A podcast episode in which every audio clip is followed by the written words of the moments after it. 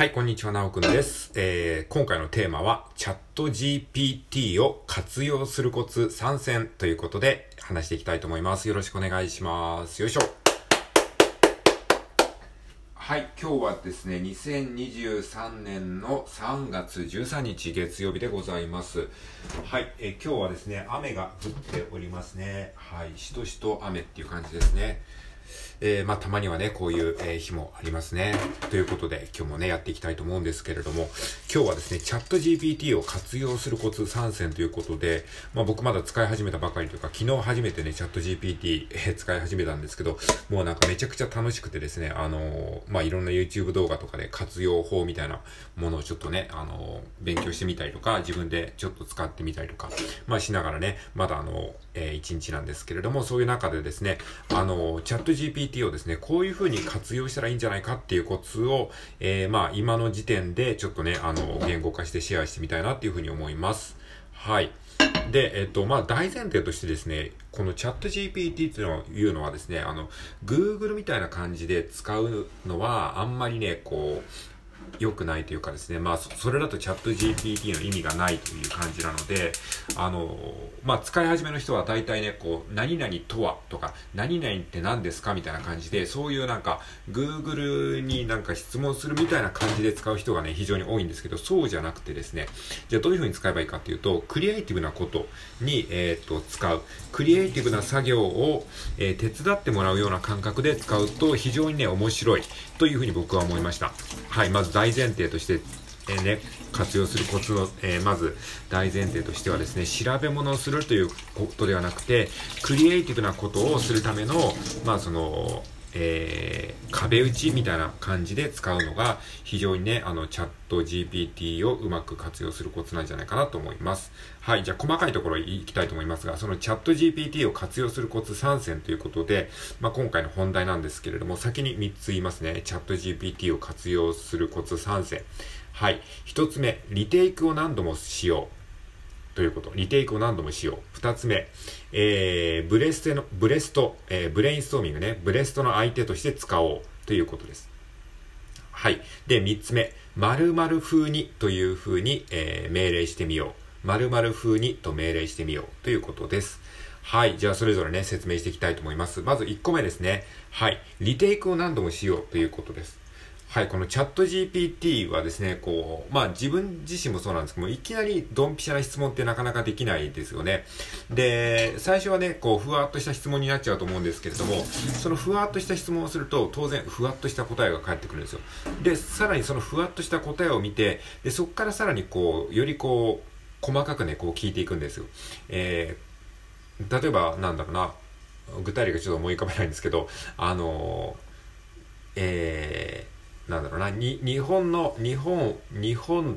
て何？みたいな感じで聞くじゃないですか。日本っていうのは、まあわかんないけど、えー、北海道、関東地方、えー、近畿地方、えー、九州、四国などがありますみたいに、まあそうざっくりとした答えが返ってきますよね。こっちも日本って何って聞いてるから、向こうもざっくりとした答えを返返してくる。じゃあ例えば関東地方には、えー、どのような都道府県がありますか？って言ったら、えーよりここで限定されるじゃないですか。そしたら関東地方には東京、神奈川、千葉、埼玉など、などがありますって言って、じゃあ、えっ、ー、と、その中の東京について詳しく教えて、みたいな感じで、まあこれはなんか、あの、ふわっとした例えではあるんですけれども、そんな感じでかっこよりこうなんか、細かいところ、ふわっとしたところから細かいところまで、まあ見ていく。まあそういう感じで質問ってこう発展していくと思うんですけれども、じゃあいきなりその東京について教えてっていうことがパッと思い浮かばないじゃないですか、なかなか。だから、そういうね、こうクリティカルな質問っていうか、もう、あの、なんだろう、確信をついた質問っていきなりできないので、最初はまず、あの、誰でも思いつきそうなふわっとした質問をして、その答えを見て、さらに自分が聞きたいこと、自分が何を聞きたいのかっていうことを自分に問いかけながら質問していくんですね。で、そ、それの、その時に何が必要かっていうと、リテイクを何度もするっていうことですね。リテイクっていうのは、そのチャット GPT にもっとこ、ここをこうしてほしい、もっとこういうことを聞きたいみたいな感じで、何度も何度もこう、やり直しをするんですね。そうすることによって、より自分の得たい、えー、回答にたどり着くことができます。で、このリテイクについてですね、あの、YouTube チャンネルのですね、中地さんというですね、ブログ、ブロガーの方がやってる YouTube チャンネルで、まあその、えー、チャット GPT の解説をされてたんですけども、その中でね、すごいわかりやすい表現があったので、ちょっとね、あの、引用させていただきますけども、あの、意識の高い若手社員っていうか、意識の高い若手社員に、えっ、ー、と、こう、指示するようなイメージでやるといいよ、みたいな話をしてたんですね。だからこう何度も何度もこう、えっ、ー、と、ダメ出しをするみたいな感じ。何々について教えて、何々ですか？いや、そうじゃなくて、もっとここをこういう風に教えてほしいって言って、また何々ですね、みたいな感じで回答返ってきて、いや、そうじゃなくて、もっとこういう感じでまとめてほしい、みたいな感じで、何度も何度もやっていく。で、普通の人にこれをやっちゃうと、メンタルがね、崩壊するんですけども、これはもう相手はロボットなんでね、チャット AI なんでね、あのー、もう何度こう、えー、指示を出してもへこたれないので、そういう意識の高い若手社員に何度もこう、えー、リテイクをする、やり直しをさせるような感じで、えー、指示していくと、えー、より品質の高い、ね、回答が得られると思いますので、まあ、要は何が言いたいかというと、1回で正しい答えを得ようとしないっていうこと、その意識が大事ですね。はい。まあ、Google とかみたいな感じではないんですよね。その何か、えー、特別な検索ワードをポンと打って一発で答えが返ってくるっていう感覚ではなくて、何度もこう、対話なんですよね。こう、何度も何度もこう、えー、ラリーを繰り返して、よりいいものにしていくっていう、そういう使い方が必要だなと感じました。はい。で、 ChatGPT を活用するコツ3選、2つ目はですね、えー、ブレストの、ブレストの相手に使おうということですね。はい。ブレスト、えー、ブレインストーミングですね。アイディア出しの相手として非常にこれ使えますね。あの、まあ、そのチャット GPT がですね、アイディアを考えてくれるっていうのにはちょっとまだまだね、クオリティが低いような感じがしました。例えばですね、えっ、ー、と、うん、〇〇というテーマでブログのタイトル案10個あげてみたいな感じで質問すると、あの、本当にその通りのタイトル案をね、あの、秒で答えてくれるんですよ。例えば、えっ、ー、と、まあ、えー、鍵括弧音声配信、鍵括弧閉じるというテーマで、えー、ブログ記事のタイトル案10個上げて、みたいな感じで言うと、それバーっと出てくるんですね。そういう感じで、あのー、まあ、それがね、本当にすぐ使えるかっていうと、多分ね、使えるものにはなかなかならないと思うんだけど、それをなんかこう、見て自分でちょっとまた、じゃあこうしたらいいんじゃないかなっていうふうに、こう自分のアイディアの、なんかこう、うん。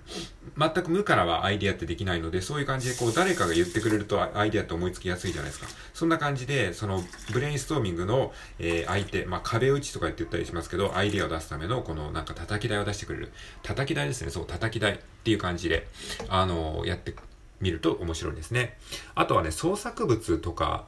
を作るののアイディア出しにも非常にあの有効ですね。まあこれはよく言われることですけれども、小説を書いてとかですね、えー、歌詞を書いてとかですね、本当にね、すごいんですよ。あの、〇〇というテーマで、例えば春というテーマで歌詞を書いてって言ったら本当にバーっと歌詞が出てくるんですよ。で、その歌詞にさらに、この歌詞にコード進行をつけてっていうと、さらにその今作った、今 AI が作った歌詞にコード進行をね、バーっとつけてくるんですよね。それで、あのーえー、あの曲ができちゃうわけですね。そのコード進行がどんな曲かはわかんないけどそ、その歌詞とコード進行があればなんか適当に曲作れそうじゃないですか。みたいな感じで、そのなんかオリジナル曲を作るためのアイディア出しみたいなことをね、一瞬でやってくれるんですよね。これはね、すごいですよ。はい。とか、あと4コマ漫画の台本。〇〇というテーマで4コマ漫画の台本を書いてって言ったら、それも4コマ漫画の台本バーっと書いてくるんですね。で、その台本を見ながら自分で作画をするとか、まあ、まんま使わないにしても、その、えー、AI が作ってくれた台本を見ながらですね、ちょっと自分で少し、あの、改変や、あの、書き直しして、えー、それなりの4コマ漫画を作ってみるとかですね。で、しかもその4コマ漫画の台本が面白くなかったら、ちょっとオチをもう少し、えー、考え直してとかっていう風にやると、本当にそこを考え直したものも出してくれるんですね。これはあの前回話しましたけど、まあそういう感じで使えたりしますね。あとは小説を書いてとか、ショートショートを書いてみたいなこともできますね。で、あとそれを3000文字以内で書いてっていう風に文字数の指定とかもできたりするので、その自分のね、命令の仕方、質問の仕方でね、こう、出力結果がだいぶ変わるので、その辺もね、研究すると面白いかなと思いました。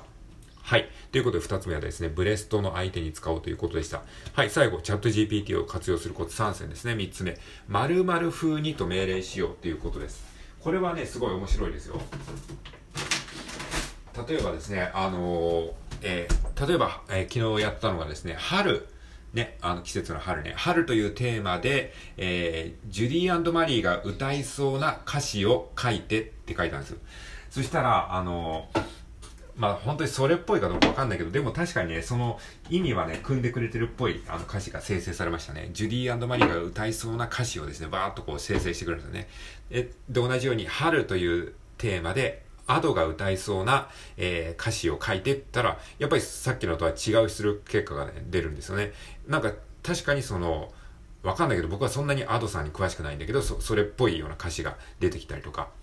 で、まあ、同じように、何々というテーマで、さだまし、さだまさしが歌いそうな歌詞を書いてとかって言ったら、なんか、なんとなくやっぱりそれっぽくはなるんですね。それっぽい歌詞がバーっとね、あの生成される。しかもその秒で生成されるってすごいですよね。これ人間がやったらね、多分何時間もかかるし、何時間かけてもね、全然それっぽくならないんだけど、これはすごいですよね。AI がその適当に言った無茶ぶりに対して本当にね、秒で答えてくれるし、しかもそれをちゃんとね、こう、意図を組んで、えー、答えてくれるので、すごくね、こう、面白い。それそのものは使い物にならないけど、そこからね、こう、アイディアを得るっていうのはすごくね、面白いですね。あとはね、その、例えば、えー、ブログスペースオワコンというキーワードで、えー、ブログのタイトル案10個上げて、えー、池早風にお願いしますとか、